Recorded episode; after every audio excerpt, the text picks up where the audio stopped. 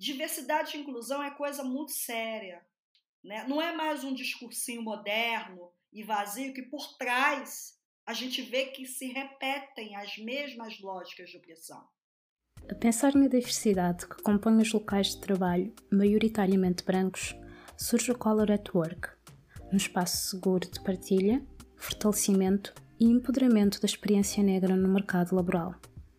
O meu nome é Sofia Medina Andrade e eu acredito na eficácia da diversidade e inclusão para o alcance de um mundo de trabalho digno e mais justo. Sejam bem-vindos e bem-vindas. Olá, comunidade! Hoje estarei à conversa com a doutora Xenia Carlson, psicóloga especializada em diversidade e inclusão, que conta com mais de 10 anos de experiência em psicologia clínica e psicoterapia. Através do acompanhamento presencial e online a clientes que residem em vários cantos do globo, a doutora Xénia tem vindo a fazer do seu consultório um espaço seguro de acolhimento e fortalecimento interno para os desafios diários dos seus clientes. Enquanto mulher negra, brasileira e imigrante residente em Portugal, vai falar-nos da importância do acompanhamento psicoterapêutico para o processamento dos desafios colocados aos profissionais da comunidade negra, assim como de ferramentas que podem ser utilizadas para combater a falta de inclusão no mercado de trabalho. Olá, Xénia, e muito bem-vinda. Olá, Sofia. Bem, primeiramente eu quero agradecer né, o convite, te parabenizar pelo trabalho. Né? Eu acho incrível o podcast, está muito bom, excelente, qualidade altíssima e sinto muito orgulho né, de você estar tá desempenhando esse trabalho.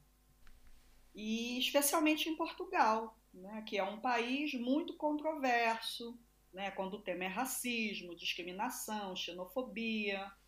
Né? Então é mais do que necessário a gente criar esses espaços de discussão, né, onde vozes como as nossas possam ecoar assim, com tranquilidade. E aí me vem, né, claro, a Djamila Ribeiro, né, em sua obra Lugar de Fala, que ela nos deu essa possibilidade de redimensionar, né, através desse conceito que circula, né, é circulante, né, e redimensionar mesmo essas lógicas né, comunicacionais e recolocando os sujeitos, né, nós sujeitos que foram historicamente silenciados em nossas vozes ativas em primeira pessoa, né, e assim também como pontua a Gada Quilomba, né, quando fala das práticas de silenciamento e da necessidade de estilhaçar né, a máscara, ou seja, Fanon diz que falar é existir absolutamente para o outro. Então, esse é um espaço fundamental. Né? É fundamental que nós possamos construir mais espaços como esse sempre. Né? E fazendo menção também a Spivak, né? que a sobra pode o subalterno falar. Né? Nesse espaço, sim, sem ataques, sem silenciamentos, e com a tal desonestidade intelectual, né, que a gente sempre percebe, porque racismo é sobretudo muito desonesto. Bem, como você mesma me apresentou, eu sou Shania Carlson, eu sou negra, mulher, né, negra primeiro, né, nessa ordem, né, raça oprime duplamente e antecede gênero. Né? Então, sou negra, sou, sou mulher, sou brasileira, sou latino-americana, né? entendo que eu sou negra em diáspora. Né? Então, assim, eu revivo a África culturalmente dentro do que foi possível preservar no Brasil, né? mas eu entendo que eu não sou africana. Então, eu acho importante me afirmar politicamente e acho também interessante me localizar, né? enquanto mulher negra, mas latino-americana.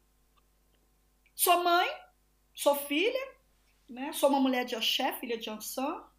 Também acho político enfatizar esse lugar que, para mim, é um lugar de potência. E sou psicóloga clínica.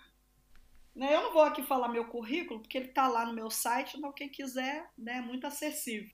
Embora eu ache muito importante a gente falar mesmo das nossas qualidades, das nossas habilitações, nos nossos diplomas, dos nossos títulos. A Lélia Gonzalez diz que a gente tem que falar o nosso nome e o nosso sobrenome, senão o racismo nomeia do que ele quer. Então, né, falar o nome, sobrenome, hoje, nessa sociedade né, capitalista, é importante também falar os títulos, mas aqui não cabe. Quem quiser, vai lá no meu site, nas minhas redes sociais, que tá tudo lá. Sim, mas só a forma como tu falas já desperta a curiosidade. E eu tenho a certeza que muitos ouvintes irão, de facto, ao teu website, irão querer saber mais sobre ti. Isso eu tenho a certeza. Mas concordo muito com aquilo que dizes e essa também é uma das razões pelas quais eu peço sempre aos nossos convidados para se descreverem enquanto profissionais, porque acredito que é muito importante que nós, enquanto profissionais da comunidade negra, ganhemos o hábito de falar e de nos descrevermos enquanto profissionais. Porque são tantas as barreiras, é tanto o preconceito que há, que nós temos sim de, em espaços como este, falar sobre aquilo que somos, descrevermos sem medos e sem tabus. Eu espero que sim, espero que seja uma uma, uma discussão propositiva, porque eu também acredito que a gente constrói diálogos, né? Eu não gosto muito de ficar falando na primeira pessoa e falando, né? Eu acho que a gente constrói juntas. Então vamos lá, vamos trabalhar para as pessoas gostarem. é isso mesmo, vamos a isso. Jânia, podes falar-nos um pouco da tua atuação? Isto é, eu tenho uma curiosidade enorme em saber o que é que te levou a trabalhar estas questões. Gostaria de, de te ouvir falar das motivações que, que fizeram entrar nesta área trabalhar estas questões em específico? Então, Sofia, as motivações são inúmeras. Acho que não faltam. Os motivos não faltam. Primeiro, por ser uma psicóloga que, na época em que eu me formei, eu passei todo um percurso acadêmico sem sequer conhecer autores e pensadores negros e latinos. Né? Lembrando que eu sou oriunda de um país onde 56% da população é negra racializada, certo?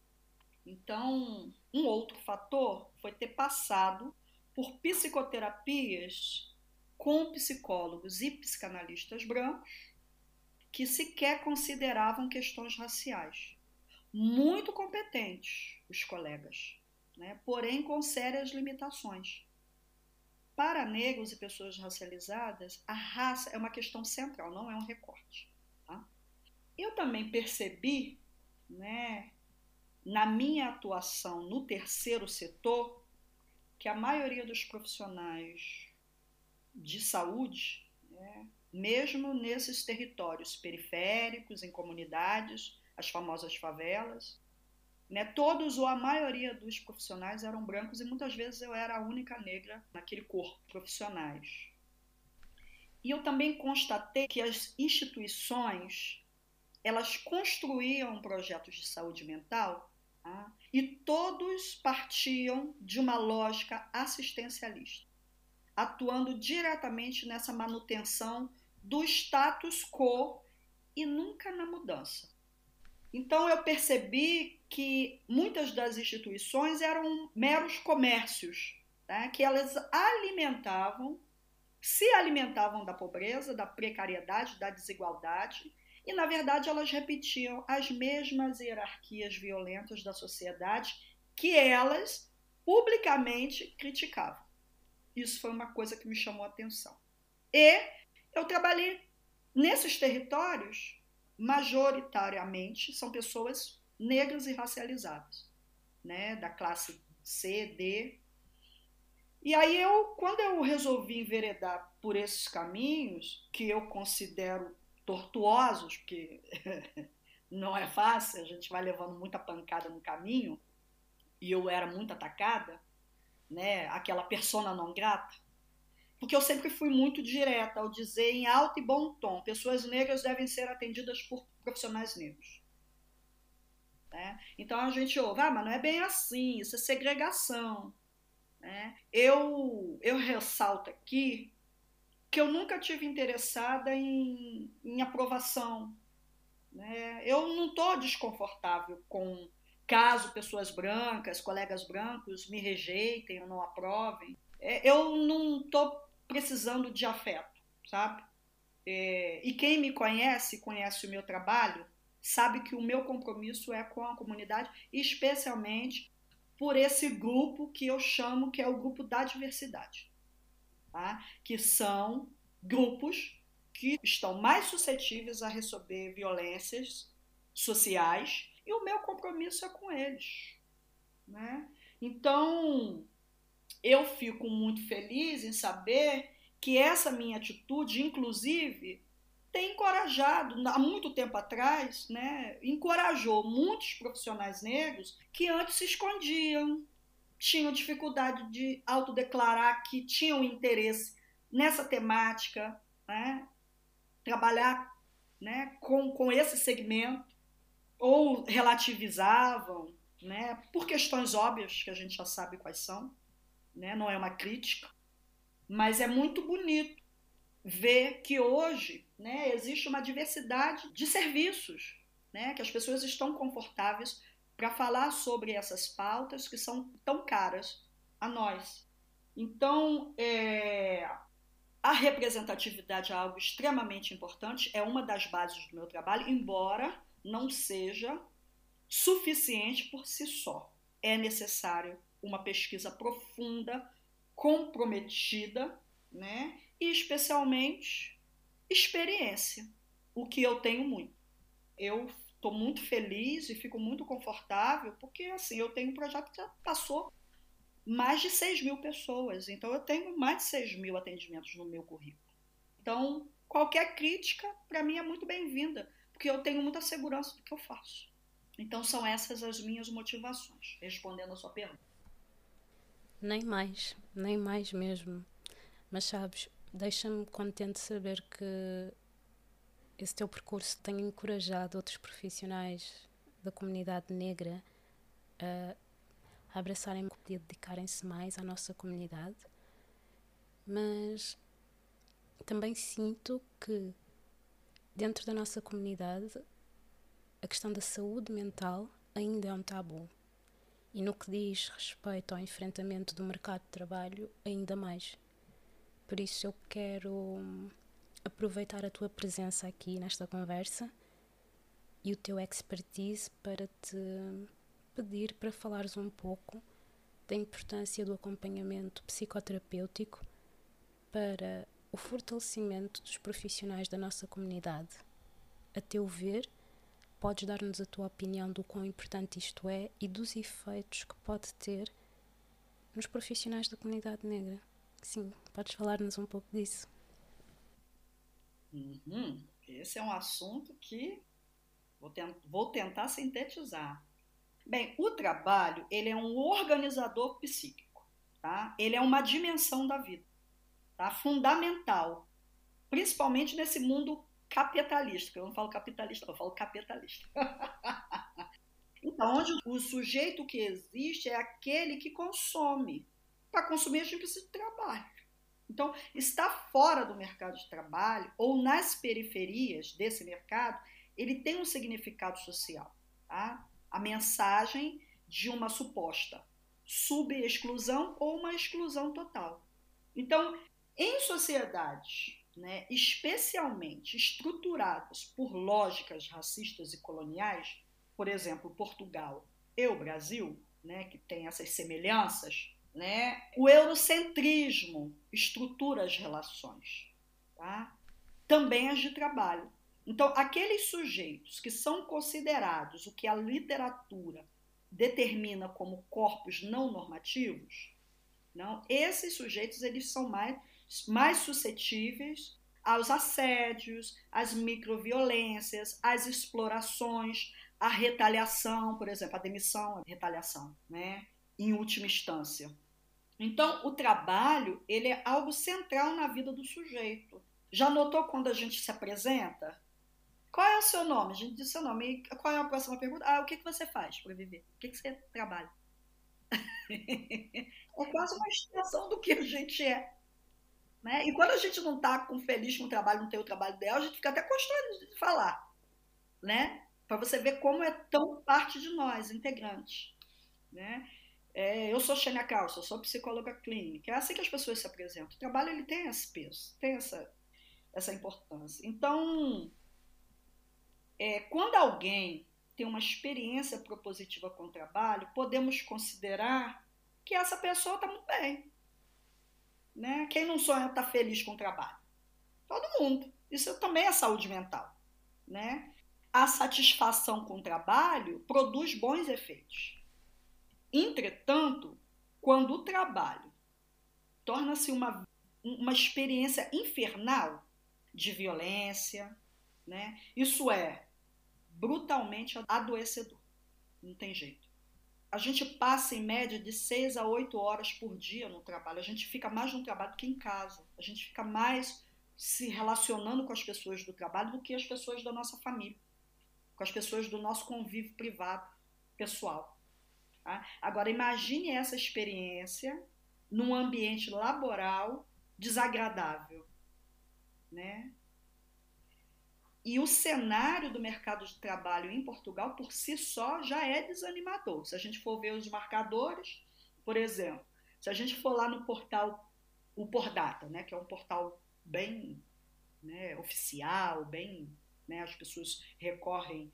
Em 2020, por exemplo, né, foi feita uma pesquisa de países da União Europeia que Portugal é um dos piores lugares para o mercado de trabalho. Certo?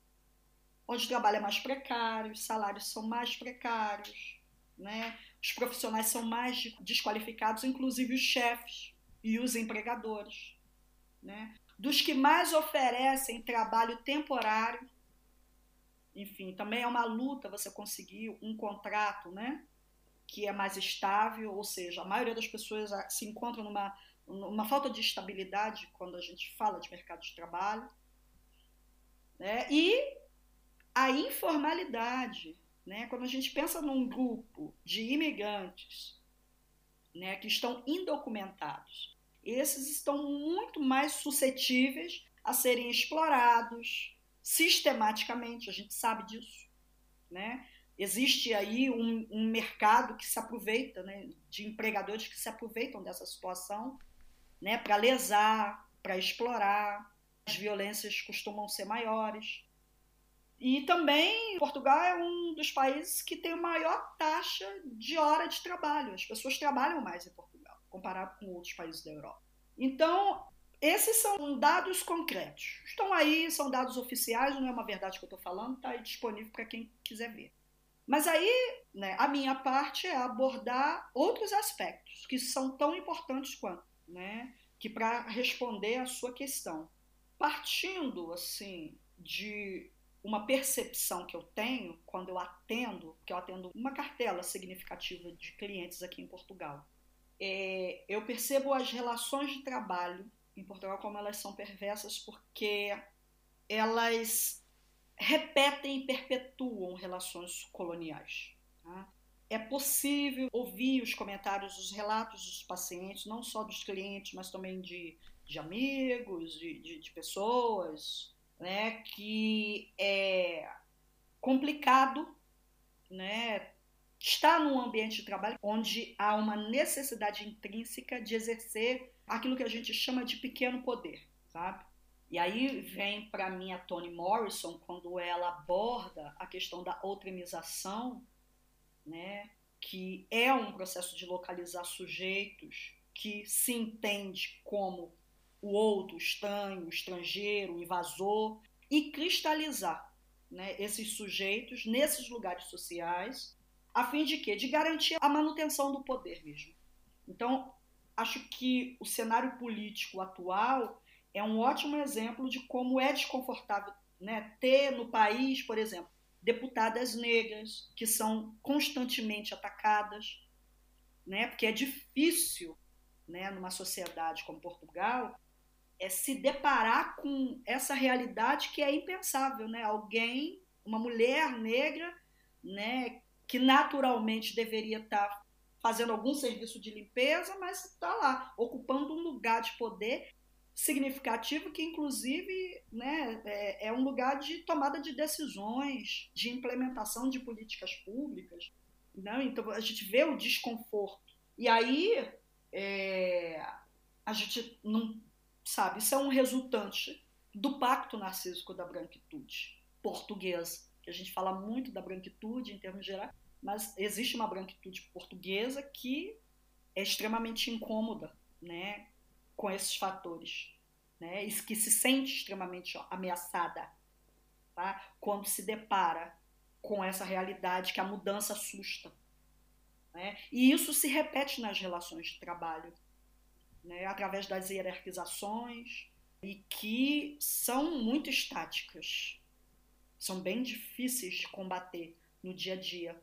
Né? E aí a gente pode trazer o professor Silvio Almeida, né, quando ele aborda a questão do racismo estrutural, é exatamente sobre isso, né? Como o Estado e as instituições se organizam e, consequentemente, produzem vantagens, privilégios para uns e exclusão e desvantagens para outros, né?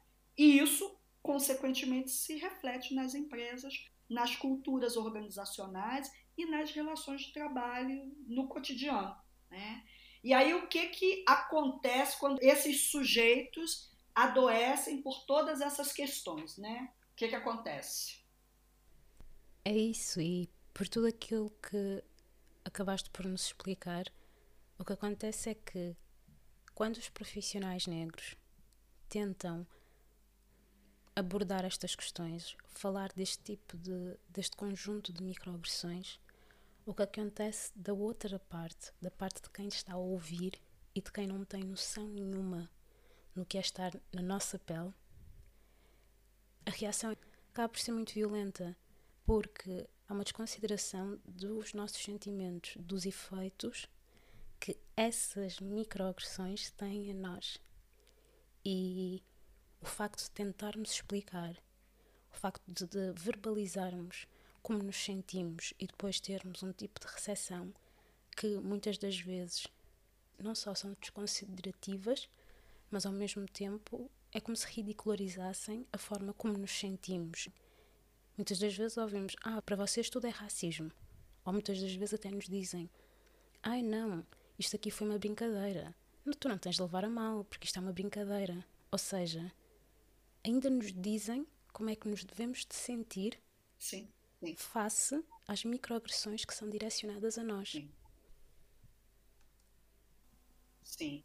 Existem várias armadilhas que são historicamente construídas e muito sofisticadas que nos fazem reféns em muitas situações. Primeiro que desde muito cedo a gente aprende que não temos nenhum poder, ou que no mínimo nos fazem acreditar nisso, né? Também nos fazem acreditar que não temos direito. É outra forma de submissão. É nos fazer acreditar que não somos bons, que não fazemos nada direito. E por fim, o opressor, ele tem uma enorme habilidade em nos fazer acreditar que estão nos fazendo um favor e que nós estamos né, exagerando. Quando você fala, olha, quando eu sou deslegitimada na minha, né, na minha necessidade, tem um conceito em psicanálise que a gente chama de desmentido. O Sandor Ferenczi constrói esse conceito, o desmentido. Né? O desmentido é, é aquele que, que isso se dá através da linguagem. É, é quando você fala né, e o outro, né, é, por exemplo, vou dar, um, vou dar um exemplo. A mãe diz: Eu te amo muito para o filho. Eu te amo muito. É, mas ela é negligente, ela não dá atenção, ela ou é violenta, ou ela não dá nem, faz nenhuma demonstração de afeto, ela é distante, né? E aí o, causa uma grande confusão. Que amor é esse? A mesma coisa acontece no racismo. O racismo ele tem uma característica do desmentido, né? Porque ele existe, só que as pessoas que propagam e perpetuam o racismo, porque precisam angariar privilégios a partir disso, elas dizem para as pessoas negras que racismo não existe e que elas estão vendo coisas que não existem. Né? E isso causa uma confusão e é extremamente adoecedor. Né? E essas crenças que a gente acaba introjetando são extremamente nocivas, do sentido que nos impede de reconhecer o nosso valor, nossa potência, nossa capacidade, né? através do medo da retaliação. Afinal, nós estamos falando de trabalho, ou seja, de capacidade de sobreviver no final do mês. É disso que a gente está falando. É muito sério. Então, qual é a grande problemática? Eu consigo perceber, né? Por que, que você, né, quando você pergunta, por que, que é, a psicoterapia pode ajudar né, as pessoas negras que estão no mercado de trabalho, não só negras, imigrantes, né, as pessoas que sofrem são mais suscetíveis à violência. Né? No caso, você pontua as pessoas negras. Qual é a grande problemática, ao meu ver? Eu percebo que, como nós fomos condicionados, a gente tem uma escassez de repertório em termos de estratégia de enfrentamento.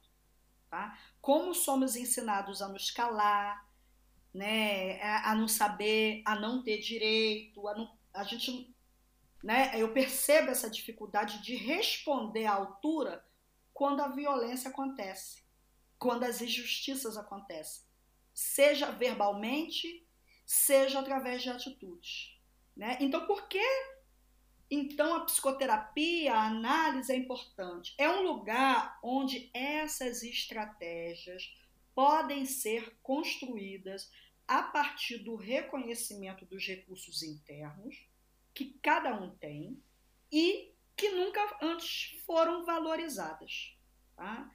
Um conhecimento sobre si, sobre o sistema, sobre como as relações se dão como a estrutura funciona, né? Isso é poder e isso faz toda a diferença no final. Neste seguimento, eu gostaria que nos falasse um pouco das consequências que isto tem na psique dos profissionais negros. E porquê é que eu faço este pedido? Porque eu acredito que tudo isto acaba por ter consequências muito profundas, mas que muitas das vezes não há consciencialização. Muitos de nós crescemos com aquela narrativa do tens de ser duas vezes melhor. Se fores melhor que todos eles, nada disto te acontece. Não és afetado, porque não dás oportunidade para tal. Mas todos nós sabemos hoje em dia, penso eu, que isso é exigir demasiado do profissional. E exemplos que eu acho que são ilustrativos são os sentimentos de inadequação, o síndrome do impostor aquela dupla, tripla exigência que nós colocamos em nós mesmos, achando que podíamos ser sempre melhores, devíamos ter feito sempre mais. Eu acho que resulta muito disto, mas claro, gostaria de ouvir a sua opinião enquanto profissional. O que é que nos pode dizer? Uhum. Eu vou fazer aqui uma alusão, né? não sei se você conhece a erva daninha. Conhece a erva daninha? Sim. A erva daninha é aquela planta que ela cresce, é uma trepadeira, né? Ela Isso. cresce e ela vai envolvendo as árvores, ela se alimenta da árvore, né? Geralmente as árvores vão adoecendo, ela, ela, ela, ela vive da energia vital da árvore. Né? Eu penso negros como a árvore e o racismo como a erva daninha. Porque o racismo é isso, ele te envolve, né? muitas vezes de uma forma até legal, né? A erva daninha é bonita quando a gente vê a árvore, né? Cheia de folhinha. É bonito, não é bonito quando a gente vê uma erva daninha? O, o racismo é assim, né? Ele é metaformo. Ele é. Aí ele vai te envolvendo. Então, é, o racismo, ele mata de dentro para fora. Tá? Ele, ele se alimenta da nossa energia vital, ele alimenta do nosso sangue, porque é esse tipo de perversão que é o racismo. Né? Se numa sociedade todas as violências, toda a energia né, psíquica né, que contém agressão são direcionadas para um grupo, para esconder a própria agressão de esse grupo que direciona, então ele é como uma erva daninha mesmo, ele vai matando de dentro para fora, ele vai violando Né? Então, quando você diz profissionais negros que enfrentam esse cotidiano, eles vão enfraquecendo de dentro para fora. Porque a gente também tem que considerar que a gente vive uma estrutura que não nos ensina né, e que faz questão de esconder, né, que é um segredo que não pode ser revelado, que a gente tem força e a gente tem potência. Né? Ter a potência e a força invisibilizada, tamponada, ela serve de benefício para a manutenção do sistema. Né? E aí a gente também não pode esquecer de um outro conceito que está dentro da psicanálise, que é o ideal de ego branco, que esses tipos de sociedades seguem esse padrão do sujeito, do sujeito universal. Então, quando você diz, ah, eu tenho que trabalhar duas vezes mais, né? Ah, eu tenho que ser bom, né? Então, é um movimento de um sujeito que está no lugar da inadequação e de impossibilidade de existir enquanto sujeito da forma que ele é e que ele tem que se adaptar né, e viver dentro de formatos que não condizem com a realidade nem psíquica e nem física dele. Ou seja, o ideal de ego branco é uma das maiores violências, porque por mais que pessoas negras façam esforço né, de se adequarem a esse ideal, e Fanon mesmo aborda isso né, em Pele Negra e Máscaras Brancas, que é o ideal impossível de alcançar. E isso por si só, esse movimento por si só, ele já é extremamente adoecedor. Então é preciso rever né, esses movimentos com muita crítica, com muita crítica.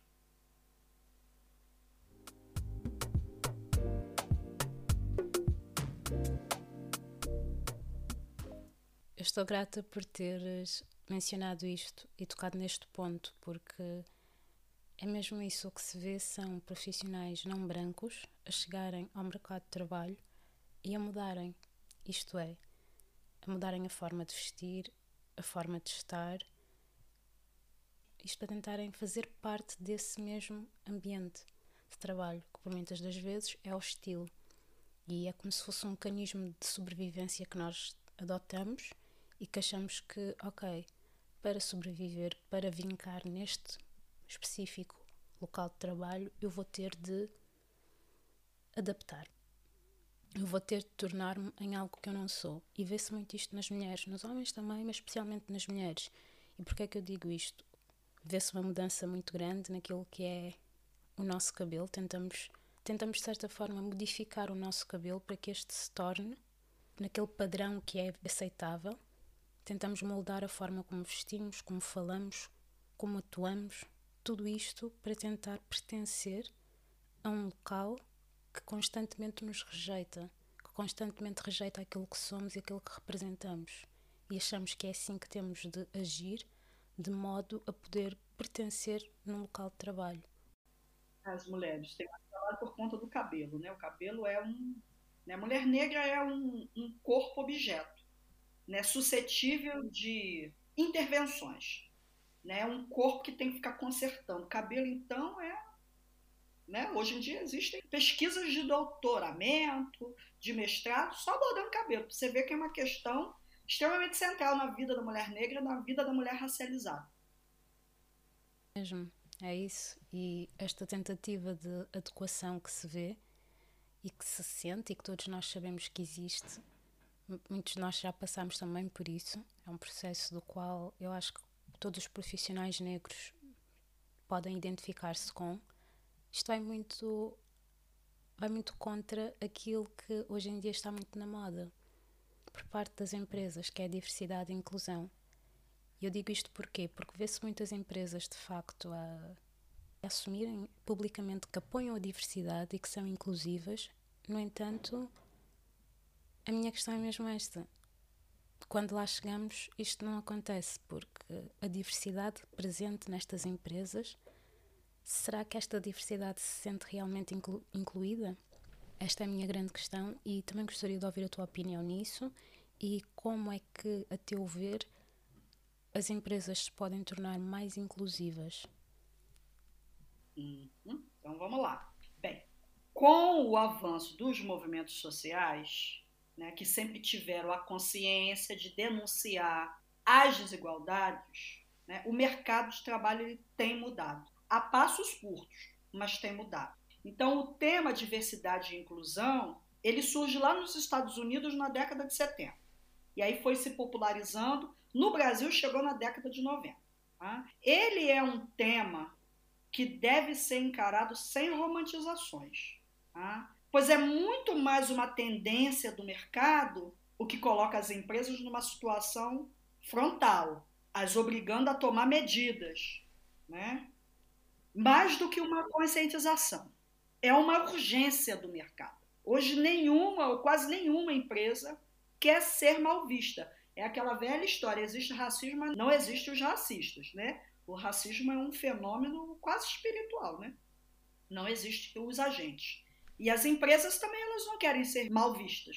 Tá? As que entenderam essa necessidade de inovação conseguiram, inclusive, angariar um capital social interessante, né? Porque muitas delas aí recebem até prêmios. A gente sabe disso. Agora, a questão de um milhão de euros é se o capitalismo se sobrepõe ao pacto narcísico, né? Porque assim, do racismo só quem ganha é o capitalismo, mais ninguém. Só que é a branquitude que detém o poder do capitalismo nas mãos.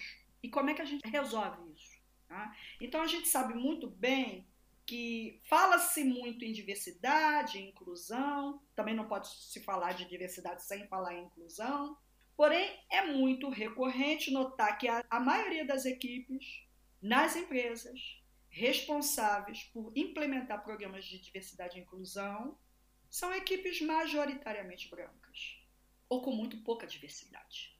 É verdade. E aí, é, de qualquer forma, como resolver esse impasse? Se na maioria das vezes são os brancos que têm a palavra final, o poder de decisão.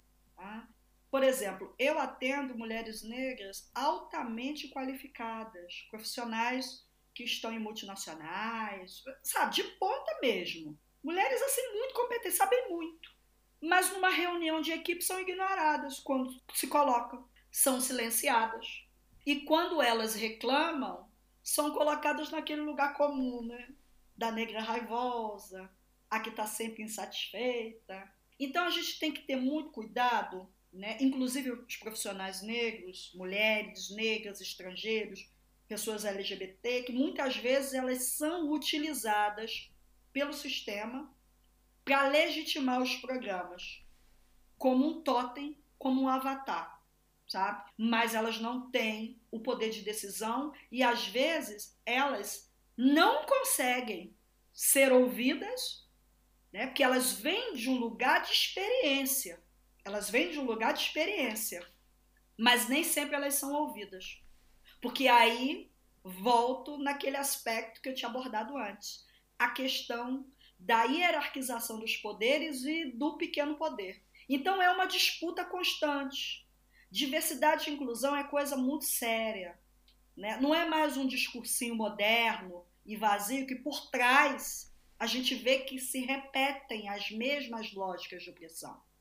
Por exemplo, quando eu sou convidada para participar desse tipo de programa ou para palestrar em empresas sobre esse assunto, eu costumo abordar essa questão pelo viés psicológico, de como são construídas as relações e como essas podem ser transformadas. É, é possível, mas precisa muito comprometimento. Porque eu posso ressaltar né, que, diante das mudanças estruturais, que cabe fundamentalmente numa mudança de mentalidade, o ambiente de trabalho ele pode se tornar muito mais saudável em todos os aspectos. Não adianta promover a inclusão de negros, estrangeiros, pessoas com deficiência, LGBT, numa empresa ou numa instituição né, de forma velada, né, se não muda a cultura institucional. Então, assim, é preciso pensar nos privilégios, como vai erradicá-los. O mais importante também é fidelizar todos os colaboradores, porque são eles que fazem a engrenagem funcionar. Aí a gente vai lá, faz um programa lindo de diversidade e inclusão, com colaboradores que não têm interesse, não estão dispostos a mudar de mentalidade, de repensar seus privilégios, né, de mudar a sua postura, o seu comportamento, não ter um posicionamento crítico em relação de como ele está no mundo, como é que ele está na empresa. Então, tudo isso a gente tem que pensar. A empresa é como se fosse uma engrenagem. Tem várias peças, várias peças, né? Uma máquina não adianta você lubrificar se a peça está defeituosa. Então, a gente tem né, que entender que estamos em pleno processo de transformação, né? E a gente vai ter dificuldade, né, de acompanhar. Muitos vão ter dificuldade de acompanhar e aceitar a transformação.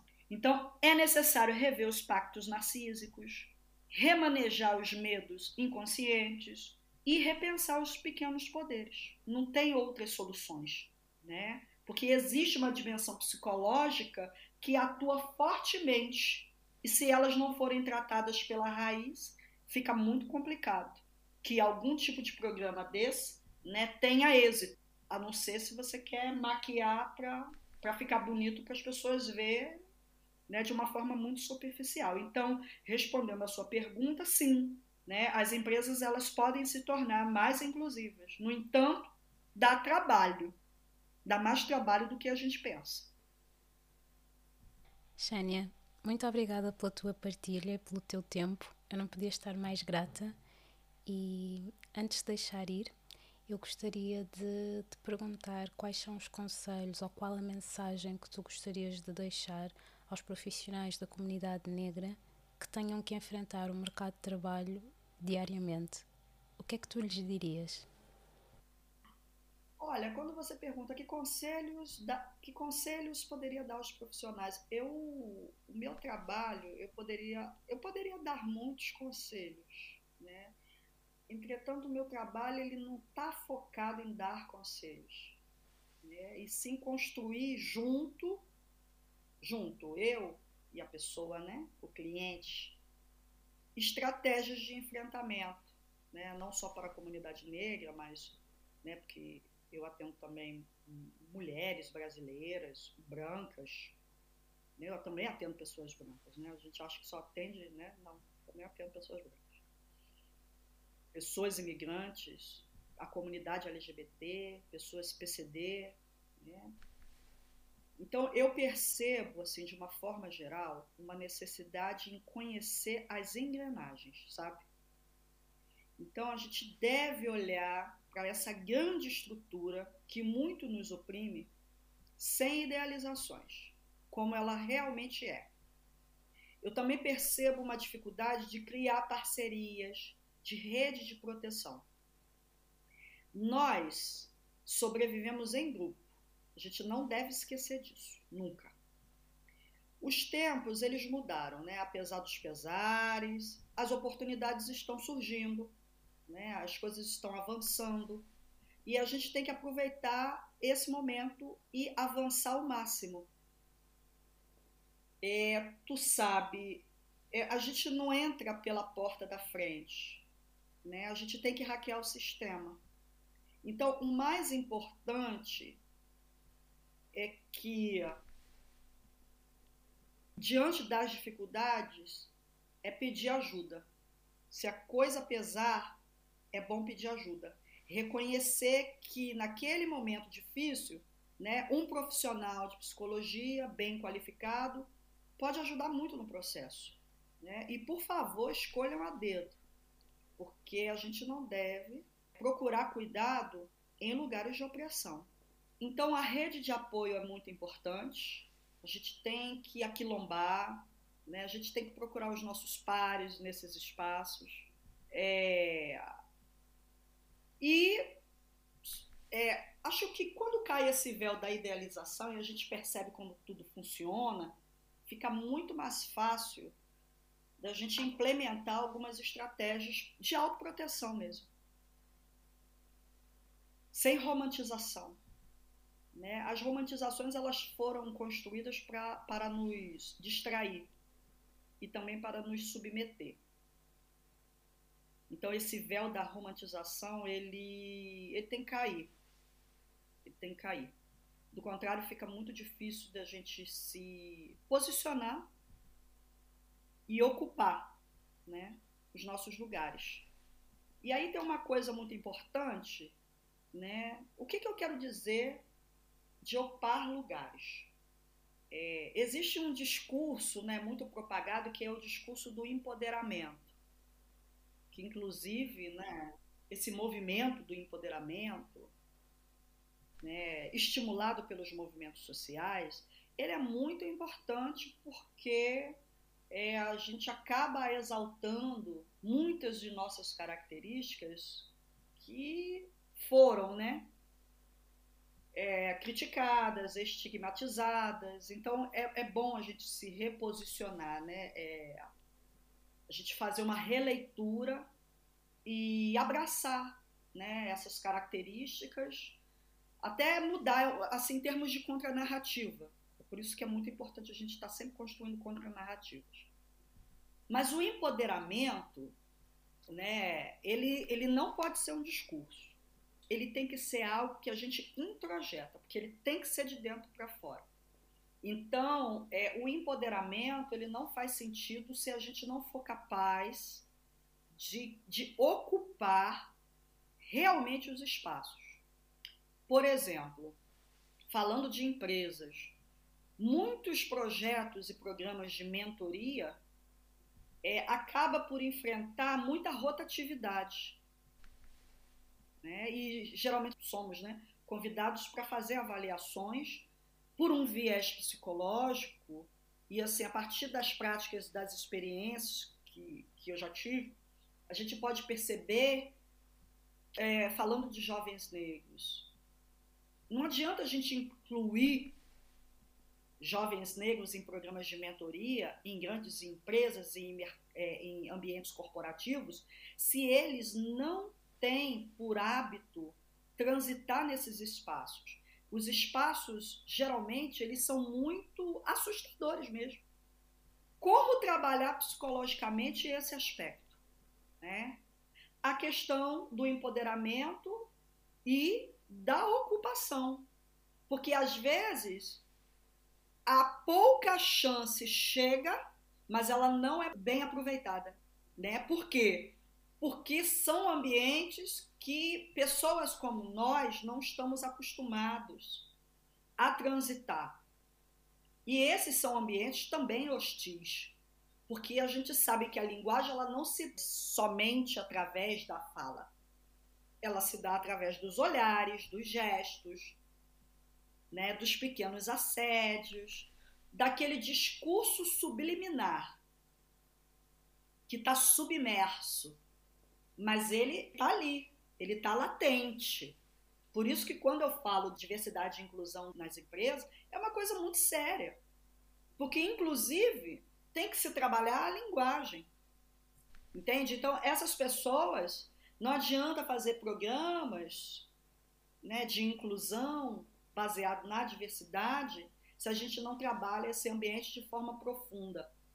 E aos profissionais do mercado de trabalho, eles têm que ter essa consciência de que muitas vezes eles estarão em ambientes que eles possam sentir que são hostis mas como eu vou implementar estratégias de ocupar esse espaço sem sucumbir, né? Aquele fracasso que é esperado, porque existe uma dimensão psicológica que está na linguagem nesses espaços que funciona, né? Porque é um sistema em equilíbrio. A gente, um corpo preto quando está no espaço, falando de gente preta, né?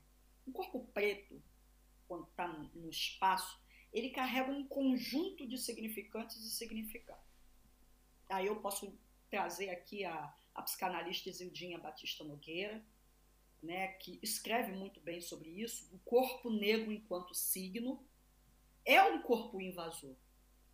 Entendeu? Esse sistema ele vai se mobilizar, mesmo que de, for de forma, mesmo que de forma sutil, para fazer com que esse corpo seja expulso daquele ambiente. A gente tem que entender isso. Que a, todos esses movimentos, todas essas pequenas demonstrações, eu vou dar um exemplo. Um caso que está comigo já tem uns anos. Eu vou contar um caso de uma jovem que eu recebi, que aí eu, talvez vocês me entendam melhor. Uma jovem negra que eu recebi do Rio de Janeiro. Ela ela estava de baixa no trabalho, de licença do trabalho, porque ela ela estava produzindo um, um, né, um processo de transtorno do pânico e de muitas crises de ansiedade. Né? Chegou até mim, né? porque queria ser atendida por uma psicóloga negra, que já tinha tentado outros e que não. Né? Chegou até mim. E aí eu fiz uma primeira avaliação, né? Que a gente vai fazendo avaliação, vai ouvindo, né? Pra, né que a queixa era essa. Mas aí a gente tem que entender o que está por trás. Essa era uma jovem solteira, tinha um namorado já há alguns anos, uma jovem muito bonita, muito inteligente, formada em direito, com uma família muito legal, os pais, sabe, muito legais, com uma irmã também legal, é, e que estava trabalhando, né, aparentemente muito satisfeita com o trabalho que estava trabalhando no lugar que ela quis muito trabalhar. Né? Essa jovem, no último período da, do, da licenciatura, do bacharelado dela em Direito, ela aplicou para uma vaga de trainee numa grande empresa né, da área do direito e ela passou. E aí ela cumpriu um ano de estágio e assim que ela finalizou, ela foi contratada porque gostaram muito dela. Essa moça, ela, ela então, assim, aparentemente tinha nada de errado com ela. Falei, ué, por que essa menina tá tendo crise de pânico e vários ataques de ansiedade? Tá bom, vamos lá. Ela foi contratada por essa empresa, dizia ser muito feliz com o trabalho. E aí tá, eu falei, é, vamos lá, vamos investigar isso melhor. Ela já estava três anos no trabalho, tá? Depois, no decorrer, começou a aparecer algumas insatisfações que antes ela relutava em colocar. Eu acho que a questão era até de nomear mesmo. Né? É, ela estava três anos, era muito elogiada, os colegas tratavam ela com muito carinho, faziam até aniversário surpresa, bolo é, na empresa, festinha para ela. Ela era muito bem tratada. Ela tinha uma chefe que era praticamente amiga dela, a chefe estava sempre ligando para ela, fins de semana, né? Tinha uma relação boa, aparentemente muito boa com a chefe. Mas aí também começou a aparecer outro, outros aspectos. Ela estava três anos nesse trabalho, ela assistiu à promoção de outros jovens brancos que tinham menos experiência do que ela toda vez que aparecia uma vaga melhor ou de liderança, de coordenação, de supervisão. Apesar de ser constantemente elogiada na empresa, principalmente pela chefe. Ela chamavam ela pelo nome, mas usavam o diminutivo do nome dela. Né? Dá um exemplo. A Carlinha, é, é, é a Duda, né? e ela confessou que incomodava, que ela não gostava de ser chamada assim. É, os amigos saíam do trabalho por happy hour e nunca convidavam ela, apesar de gostarem muito dela, dela ser a fulaninha. A chefe fez o aniversário de 50 anos e convidou muitos funcionários da empresa e não convidou ela sabe? Então, e aí o mais importante, quando é que ela tinha as crises? De manhã na hora de ir para o trabalho. Então ela não sabia nem nomear. Né? Ela, di, ela disse que as crises eram de manhã. Só depois que a gente foi entender que as crises era para não ir para esse trabalho. Que já para ela já era insuportável. As piadinhas, né, a falta de reconhecimento, né, muitas práticas de silenciamento. E como a maioria das pessoas negras não tem repertório para nomear. Por isso que é importante no processo psicoterapêutico a gente nomear os fatos, os fenômenos. Então, a partir do momento que a gente começou a nomear, né, eu, eu, eu criei um ambiente que a gente pudesse nomear, né, ela cons conseguiu nomear. E aí ela entrou num processo, primeiro, né, que eu digo que é o processo de construção de negritude. Eu nomeio dessa forma. E aí ela começou a sentir raiva, que é uma coisa que, por exemplo, pessoas negras, se estiverem num ambiente com um profissional que não é qualificado, ele pode até tamponar, achar que aquela raiva é algo incomodativo. Né? Uma clínica voltada para pessoas negras, a raiva ela tem que ser acolhida e ela tem que circular. Tem, tem, porque ela é legítima. E ela já foi, né, com o tempo, com o tempo, se reorganizando psiquicamente, entendendo o real lugar dela, que não era da fulaninha querida. Essa moça, ela começou a estudar para concurso, tá? E hoje ela é uma defensora pública. Ela entendeu que ela precisava construir poder num lugar que ela não estaria ameaçada de ser mandada embora, de que ela ia ter poder de decisão e ajudar melhor. Então hoje ela é uma defensora pública e ela é negra. Tá? Então é, é essa mensagem que eu deixo, não deixo um conselho. Eu deixo uma mensagem. É possível avançar, mas a gente tem que entender o lugar social que a gente ocupa, da onde a gente fala e de como a gente vai construir poder nessa estrutura. É possível? É. Dá trabalho? Dá muito. Mas é preciso esse entendimento profundo, porque é a partir daí que se tem recursos internos para poder implementar estratégias e estratégias sólidas. Sólidas. Então eu deixo aí esse relato, tal, né, para ajudar as pessoas a entenderem do que eu estou falando. Xénia, eu estou a adorar esta conversa e honestamente eu não te quero deixar ir. Muito obrigada por esta partilha repleta de conhecimento e de experiência. E obrigada por partilhares todo este conhecimento connosco nesta conversa. Se eu tenho mais questões, tenho muitas, muitas mesmo, mas se calhar vou deixar isto para uma próxima conversa. Sim, porque eu te quero voltar a ver aqui no podcast. Mas claro, antes de deixar ir, vou querer ouvir uma perspectiva mais pessoal da tua parte. Isto é, quando tu estás em locais que não te sintas tão representada, o que é que te dá força para te manteres e navegares nesses lugares?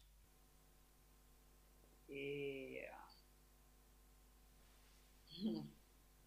O que me ajuda é saber que estamos num processo né? Tem muitas mudanças acontecendo nesse momento. E eu acho que tem algo importante que a gente tem que entender, que nós estamos preparando um terreno muito interessante, mas para, para as próximas gerações. Sabe? Então, é, o que me inspira, eu devo tudo às mulheres negras, né? as mulheres negras da minha família, as minhas ancestrais, as mulheres negras né, que se propuseram a ser minhas parceiras no estudo, no trabalho, no enfrentamento, no aquilombamento, nas discussões da construção de intelectualidade, é que é isso, né? É, a gente, né, quando eu insisto muito no poder da rede, é disso que eu estou falando. É muito difícil uma jornada solitária. É mais difícil uma jornada solitária. Né? As, as parcerias são importantes. Então eu penso que as mulheres negras elas têm um poder imensurável de resiliência. Né? É por isso que eu tenho muito respeito e muita admiração. Tá?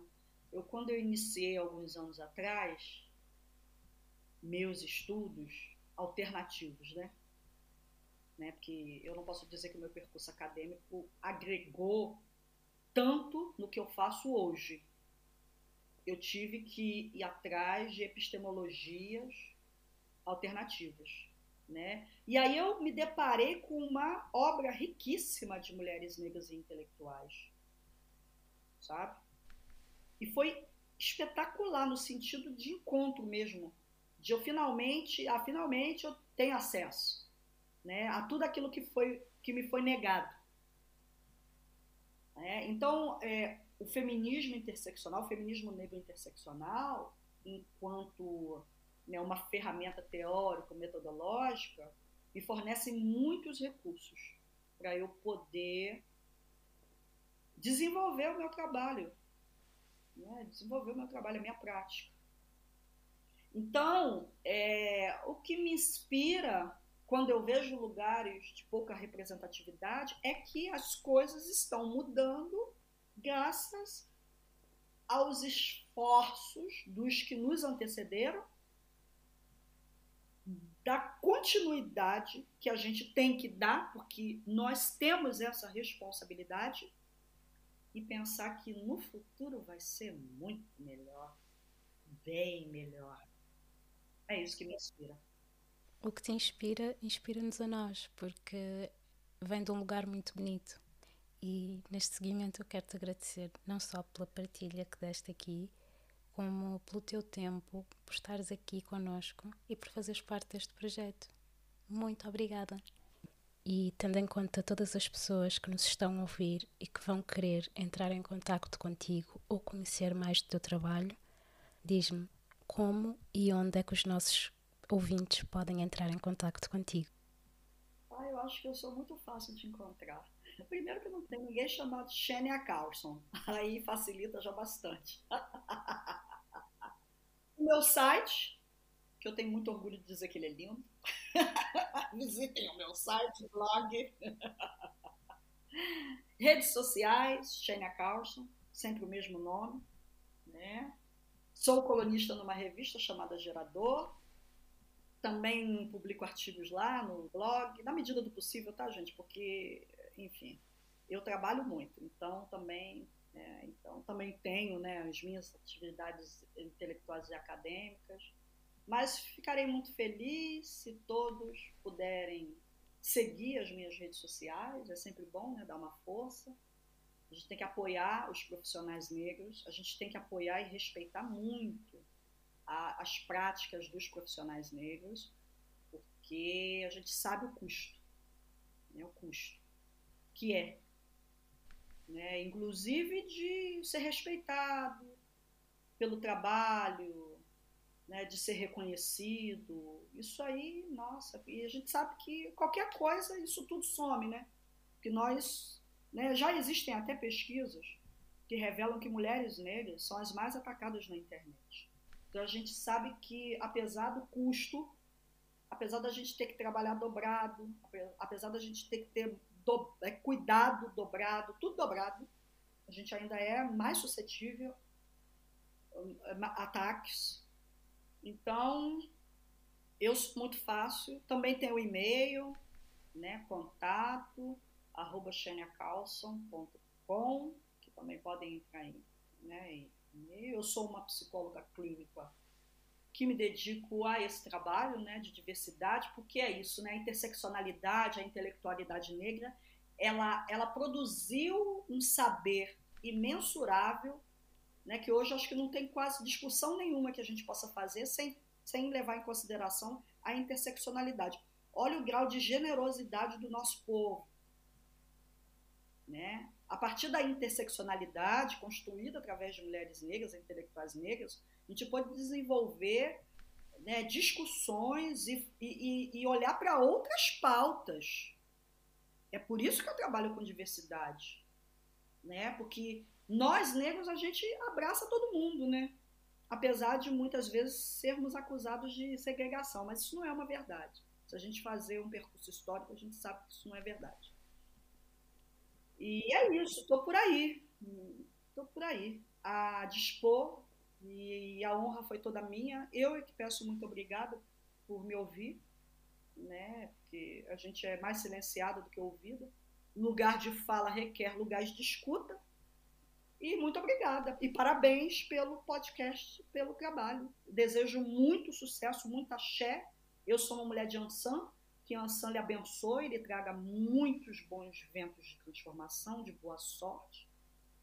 Tá? E que você possa, com dignidade, honrar a sua existência, honrar a existência do nosso, da nossa comunidade e o seu lugar de mulher negra no mundo, mulher linda, sorriso lindo. Olha, para quem não está vendo, tá, o sorriso dela é lindo, ela é linda, parece uma boneca. Pronto, e ainda sou mimada. Agora compreendem porque é que eu não a quero deixar ir. Xênia, muito obrigada. Muito, muito, muito obrigada e muito axé para ti também. Axé. Obrigada por se juntarem a mais um episódio do Color at Work. Se gostam deste podcast, subscrevam, avaliem e comentem. Até ao próximo episódio.